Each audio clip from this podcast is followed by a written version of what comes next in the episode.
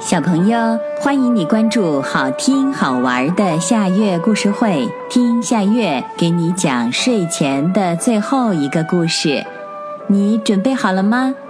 现在夏月故事会开始啦！霸道的小老虎。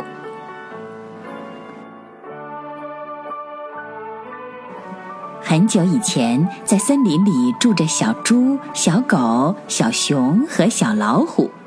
小老虎是个很不合群的孩子，总是不跟小猪、小狗、小熊他们一起玩儿。有一天，小猪、小狗、小熊一起去集市上买了些好吃的，回来以后，他们坐在小河边，高兴地吃起了这些好吃的。小猪津津有味地吃着它最爱的玉米。这个时候，小老虎躲在树林里看见了，便冲到小猪面前，一把抢走了小猪的玉米。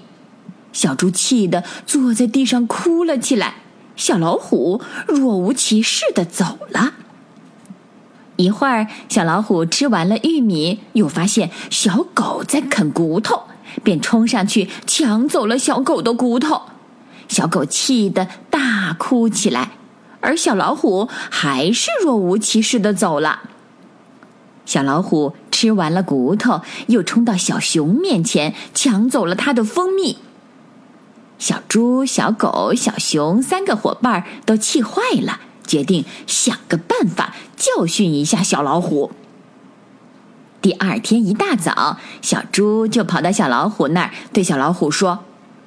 我们发现了一头小狮子，它嘴里咬着一个特别漂亮的皮球。我们让它送给你，它不但不同意，还说你是个笨蛋。你快去看看吧。小老虎听了以后气坏了，便对小猪说：“好，带我去看看。”小老虎跟着小猪跑到了庙前的石狮子处。小猪神秘地说。我不敢去了，就在那儿，你自己去吧。说完，就跑进树林里了。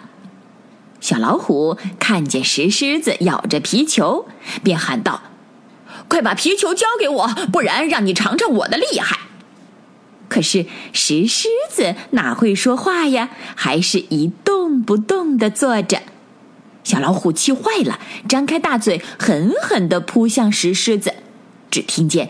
砰的一声，小老虎坐在地上，捂着头嚎啕大哭，地上还有它的半颗牙齿。